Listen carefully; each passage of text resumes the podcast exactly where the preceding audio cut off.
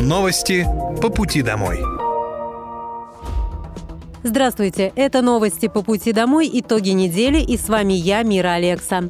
Пока вы добираетесь до дома за рулем своего автомобиля, на пассажирском сиденье или в общественном транспорте, я расскажу вам о том, что важного и интересного произошло на этой неделе в Подмосковье, в России и в мире.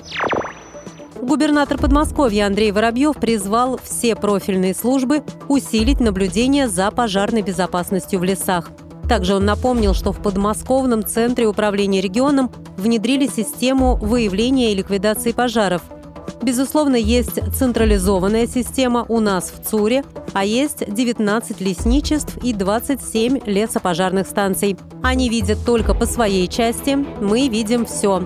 А 19 постов видят по своей части. Я прошу вас уделить внимание каждому из подразделений, поставил задачу губернатор. Вы знаете, что большое количество в регионе вообще живет, ну а летом а, мы видим и пал травы, и все, что связано с угрозой возгорания лесов. Напоминаю, что лесов у нас более 40%.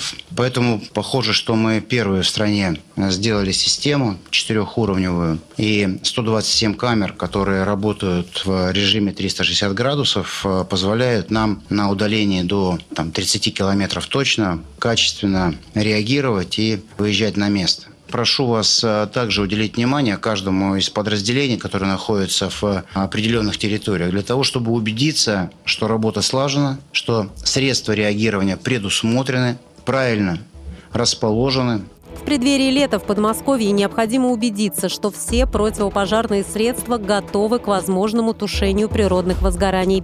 Также губернатор Московской области Андрей Воробьев добавил, что при борьбе с природными пожарами каждая минута имеет определяющее значение. Чем быстрее специалисты обнаружат возгорание, тем эффективнее они смогут его ликвидировать. Цифровой рубль запустят в обращение до конца 2023 года. Центральный банк в этом году уже запустил эксперимент, а до конца года, после принятия соответствующего законодательства, запустят в обращение цифровой рубль, заявил министр финансов России Антон Силуанов. Он отметил, что цифровой рубль – это стопроцентно надежный инструмент и абсолютно прозрачный. По нему можно проследить все транзакции, видно, куда пошли деньги. Цифровой рубль – это дополнительная форма российской национальной валюты, которая будет имитироваться в цифровом виде. Как и бумажные деньги, каждая из электронных банкнот будет иметь свой номер, уникальный цифровой код, который будет храниться на хорошо защищенном электронном кошельке в специально созданной для оборота новых денег информационной системе Центробанка. Цифровой рубль может стать новым удобным дополнительным средством расчета как для покупателей, так и для продавцов, в том числе на отдаленных, малонаселенных и труднодоступных территориях, где доступ к финансовой инфраструктуре ограничен. С 1 января 2024 года в Подмосковье усилят контроль за обслуживанием газового оборудования в жилых домах. Сейчас идет большая подготовка, в регионе проводится большая работа по анализу и контролю за состоянием газового оборудования, рассказал губернатор Подмосковья Андрей Воробьев. У нас в Московской области порядка 4 миллионов квартир. Половина из них пользуется газом. Вы знаете, что мы выступили инициатором того, чтобы ужесточить газовое обслуживание. И с 1 января 2024 года это будет делать уполномоченная организация. Но сейчас идет большая работа по подготовке по анализу, контролю за состоянием оборудования. Это газовая плита, это бойлер и все, что связано с использованием газа. Обращаю внимание, что в ряде городов программа хромает. В частности, э, в Восходе, Мытищах, Фрязино исполнение этих э, мероприятий контрольных у нас обстоит плохо. Также в красной зоне с большим отставанием Щелково, Лыткарина, Сергиево Посад, Одинцово, Нарафаминск, Лобня, Коломна и Латашино. Как подчеркнул глава региона, задача сейчас это разобраться в причинах такой слабой работы и обратить на это внимание. Установка датчиков утечки газа также является одной из составляющих этой программы. Губернатор отметил, что этот вопрос регулярно поднимают на совещаниях с правоохранительным блоком. В России ужесточили правила выдачи онлайн займов россиянам. Ужесточения вступают в силу с 24 апреля. Основные изменения касаются правил проверки личности и данных заемщиков при онлайн-выдачах займов. Эта мера направлена на противодействие мошенничеству и касается случаев, когда аферисты берут займы на других лиц, используя их данные. До сегодняшнего дня во многих микрофинансовых организациях для получения денег было достаточно копии паспорта и номера телефона. Теперь же организациям необходимо будет провести минимум три из десяти мероприятий, прописанных в стандартах. МФО нужно будет убедиться в действительности паспорта клиента, подлинности его фотографии в документе, сведений о кредитной истории, а также в том, что именно он, а не мошенники, использует указанные в заявлении счет и номер телефона. Ранее единых правил по проверке данных, предоставленных клиентам, у МФО не было. Задача новой редакции стандарта – привести остальные компании к адекватному уровню защиты. В Подмосковье расширили список льготников для бесплатного подключения газа.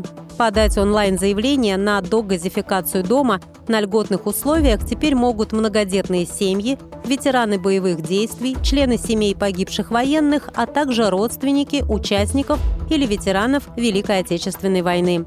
Заключить договор на бесплатную догазификацию могут жители Подмосковья, которые относятся к льготникам и выступают собственниками домов. При этом бесплатно выполняются работы по подведению газа не только к их земельным участкам, но и внутри домовладения. Помимо этого, они могут приобрести внутридомовое газовое оборудование на сумму не более 80 тысяч рублей. Услуга доступна на региональном портале в разделе «Дом и ЖКХ. Господдержка». Чтобы подать заявление, нужно авторизоваться, заполнить онлайн-форму и приложить необходимые документы. В Московской области открылся третий сезон всероссийского проекта «Цифровой ликбез». Ученики школ региона смогут повысить уровень цифровой грамотности, узнают больше о кибербезопасности и научатся безопасному поведению в интернете. Организаторы подготовили для учащихся серию короткометражных мультфильмов по нескольким темам – цифровой баланс, права потребителей, электронные деньги, авторское право и цифровой этикет. Ролики могут использовать как родители, так и учителя на уроках и классных часах. Также в рамках акции 25 апреля пройдет онлайн-сессия «Кибергигиена решает все. Что нужно знать каждому». Цифровой ликбез – это всероссийский просветительский проект, который был запущен в 2022 году. Уроки, посвященные безопасному поведению в интернете и развитию навыков цифровой грамотности, проходят школьники с 1 по 11 класс.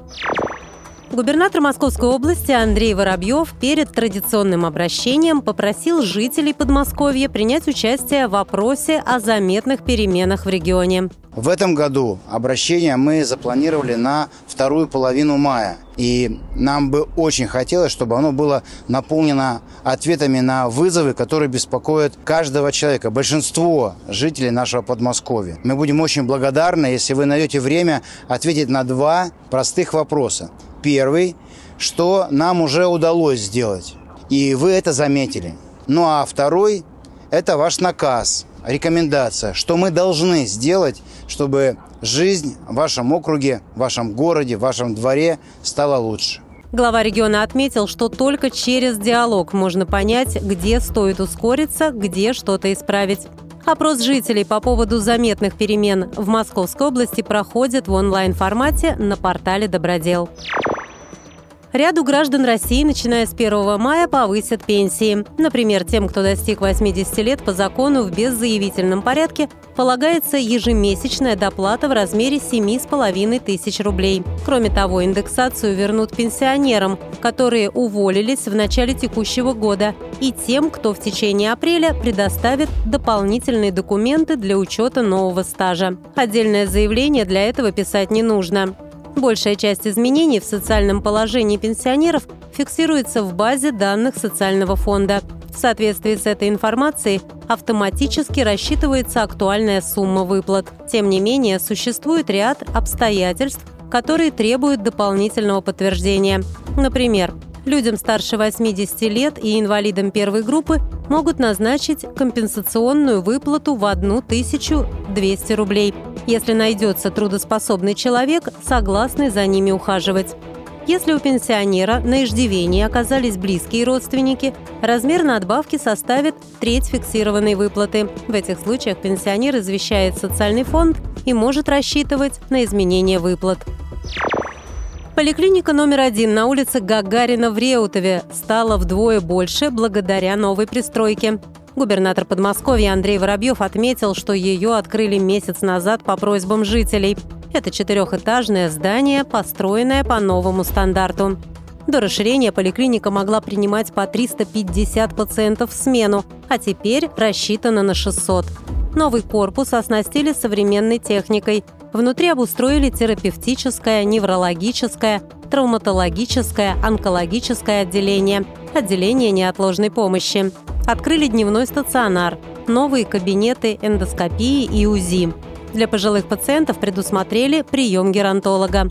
Также по просьбе жителей немного изменили проект, чтобы добавить несколько стоматологических кабинетов. По словам губернатора, за последние пять лет население Наукограда заметно увеличилось. Так, в январе прошлого года открыли большую поликлинику на 750 посещений в смену на юбилейном проспекте, а в этом году будет приведен в порядок фасад хирургического корпуса на улице Ленина. В парках Подмосковья начали обработку от клещей. Регулярно в конце апреля специалисты проводят обработку парковых зон от клещей. Порядка 600 гектаров уже обработаны. Повторная очистка состоится через полтора месяца. В регионе у нас 184 парка культуры и отдыха. На сегодняшний день в 44 из них уже распылили специальный раствор. До майских праздников планируем завершить работы по всем адресам, рассказал министр благоустройства Московской области Михаил Хайкин. На время, пока идет уничтожение опасных насекомых, необходимо ограничить прогулки в парках. Информация о плановых работах по акарицидной обработке территорий размещается на сайтах и в чатах общественных советов парков. По результатам проведения обработки устанавливаются информационные таблички. В Совете Федерации поддержали законопроект о тишине. Для всех субъектов предлагается установить время запрета на шум с 10 вечера до 7 утра и единое время для громких строительных работ с 9 утра до 7 вечера только в будни с обязательным перерывом с 13 до 15 введение единого разрешенного времени для строительных работ, которые возможно проводить на территории того или иного субъекта, максимально упростит процесс для строителей и для людей, которые купили квартиру в новом доме. Также управляющие компании получат право проводить профилактические беседы с жильцами и привлекать их к ответственности. Законопроект планирует рассмотреть в первом чтении уже в эту весеннюю сессию. Сегодня каждый субъект устанавливает такие нормы самостоятельно. К примеру, в Москве нельзя шуметь с 23 до 7 утра в любой день, а в Подмосковье с 9 вечера до 8 утра в будни и с 10 вечера до 10 утра в выходные и праздники. Банк России предложил механизм для решения проблем должников по кредитам. Регулятор выступил с инициативой об упрощении комплексной реструктуризации задолженностей в разных банках – Заемщик, который потерял работу или столкнулся с длительной болезнью или другими сложностями, может обратиться в одну из финансовых организаций для комплексного урегулирования задолженности. Как пояснили в Банке России, часто гражданин имеет потребительский кредит в банке, где получает зарплату, а ипотеку в другом. В случае финансовых затруднений он предпочитает выплачивать ипотеку, допуская просрочки по второму займу. При этом кредиторы либо не знают друг о друге, либо не могут договориться о снижении платежей. Оба обращаются в суд для взыскания долга, и заемщик может потерять жилье или стать банкротом. Центробанк предлагает стандарты защиты прав и интересов заемщиков при урегулировании задолженности, чтобы решить подобную проблему на условиях, приемлемых для обеих сторон.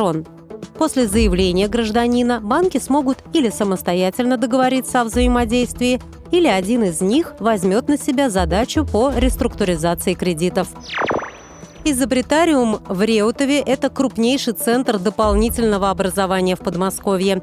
Здесь занимаются будущие ученые, разработчики и преподаватели. Учащиеся начинают понимать, что такое проектное управление, лучше ставят и решают задачи, сообщил губернатор Московской области Андрей Воробьев. Глава региона 25 апреля посетил Дом детского творчества «Изобретариум». Его познакомили с разработками воспитанников. У мальчишек и девчонок есть возможность практиковаться, изобретать, изучать новое и погружаться в мир науки параллельно с учебой в школе. Уже сейчас эти дети создают вещи, которые спасают жизни.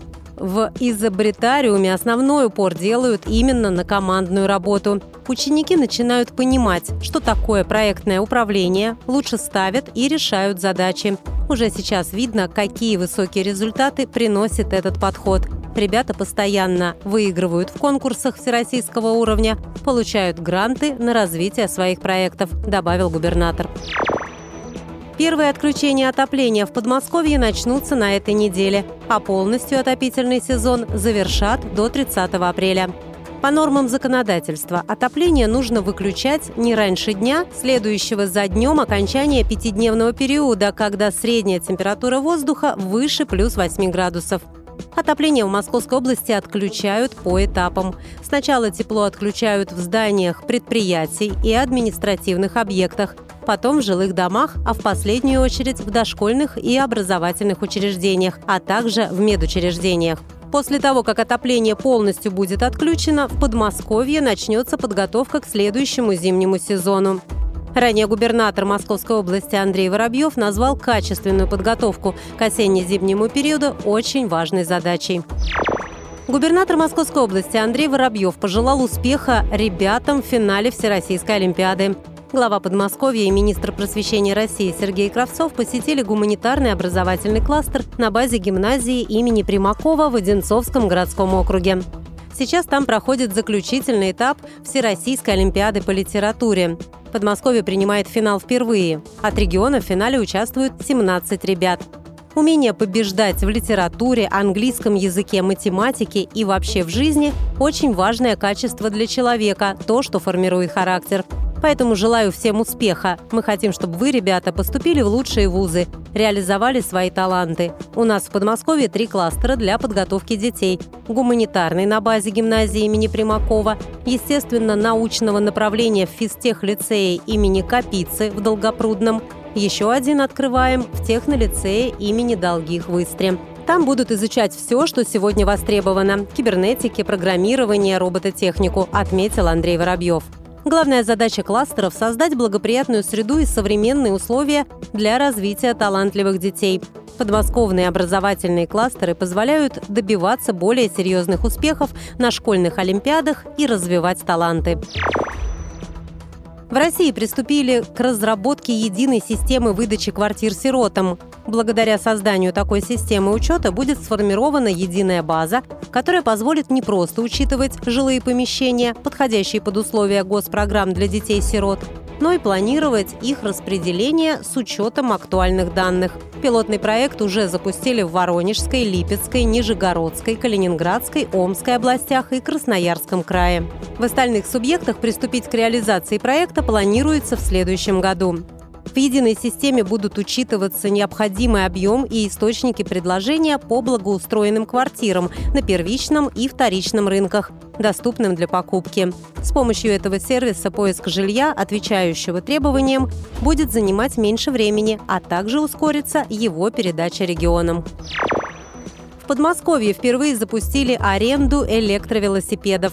Сейчас электровелосипеды могут арендовать жители Красногорска и Одинцова, а до конца недели услугу запустят в Химках, Долгопрудном и Мытищах. Планируется, что к лету жителям Подмосковья станут доступны две с половиной тысячи электровелосипедов. Появление сервиса станет отличной тенденцией по развитию транспортной инфраструктуры. Начать или завершать аренду можно будет возле станции метро и МЦД, а также на территориях с повышенной транспортной и пешеходной доступностью. Это сократит протяженность пеших маршрутов и сэкономит время в пути. Электровелосипеды подключены к внутренней системе компании ВУШ и подчиняются тем же правилам, что и самокаты. В частности, у них ограничена скорость в зонах с интенсивным движением пешеходов. Эколого-патриотическая акция «Лес Победы» пройдет в этом году в Подмосковье 13 мая. Об этом объявил губернатор Московской области Андрей Воробьев. Подмосковье у многих ассоциируется с природой, лесами. Все связанное с лесовосстановлением имеет для нас большое значение. В этот процесс вовлечены и жители. Многие участвуют в экологических акциях, в том числе и в акции «Лес Победы». В этом году она пройдет 13 мая. Приглашаем всех желающих. Деревья можно будет посадить и в лесных зонах, которые мы специально подготовим, и в городе, скверах, парках рядом с домом. Всего организуем более 660 площадок. Удобную площадку можно будет выбрать на интерактивной карте, сказал глава региона. На 16 участках лесного фонда планируется высадить около 95 тысяч сеянцев сосны, ели и дуба. На 650 муниципальных порядка 20 тысяч саженцев каштанов, кленов, рябин, сирени, жасмина, яблонь, вишен и груш. Для участников акции подготовят посадочный материал и инвентарь, мечи Колесова, лопаты, перчатки и ведра. Специалисты расскажут, как правильно сажать деревья. Главной площадкой акции в этом году станет Московское учебно-опытное лесничество у села Ельдигина Пушкинского городского округа. Правительство России одобрило законопроект о программе долгосрочных сбережений. Эта программа создаст дополнительный импульс для роста долгосрочных накоплений россиян и экономического развития страны. Участие в программе будет добровольным. Ею смогут воспользоваться россияне любого возраста с момента наступления совершеннолетия. Операторами программы, которые обеспечат сохранность и доходность сбережений и будут осуществлять выплаты, станут негосударственные пенсионные фонды. Требований к размеру и периодичности взносов не предусмотрено. Кроме того, производить взносы в рамках программы долгосрочных сбережений сможет и работодатель. Внесенные на счет деньги будут застрахованы на 2,8 миллиона рублей. Также новый механизм предусматривает различные стимулирующие меры для участников программы. Использовать сбережения можно будет как дополнительный доход после 15 лет участия в программе или при достижении возраста 55 лет для женщин и 60 лет для мужчин. Подмосковье обустраивают новые веломаршруты. Начиная с 2019 года в Московской области проложено более 550 километров велодорожек. В этом году эта работа продолжится и маршруты станут еще длиннее. Помимо велосипедных дорожек, обустраиваемых при благоустройстве общественных территорий, у нас реализуется несколько проектов по развитию велоинфраструктуры в регионе, рассказал министр благоустройства Подмосковья Михаил Хайкин. Уже этим летом завершат обустройство велотрассы Вело-1 от 91-го километра МКАД до торгового центра Июнь, а также веломаршрута от автомобильной дороги Виноградова, Болтина, Тарасовка до переулка Зеленый в городском округе Мытищи.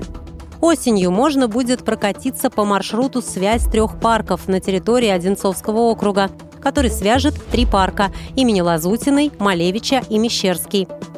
Общая протяженность веломаршрута 22 километра. Также в Одинцовском округе в 2023 году запланировано благоустройство веломаршрута общей протяженностью 1,8 километра от станции Раздоры через станцию Барвиха до деревни Жуковка в районе автобусной остановки Жуковка-1.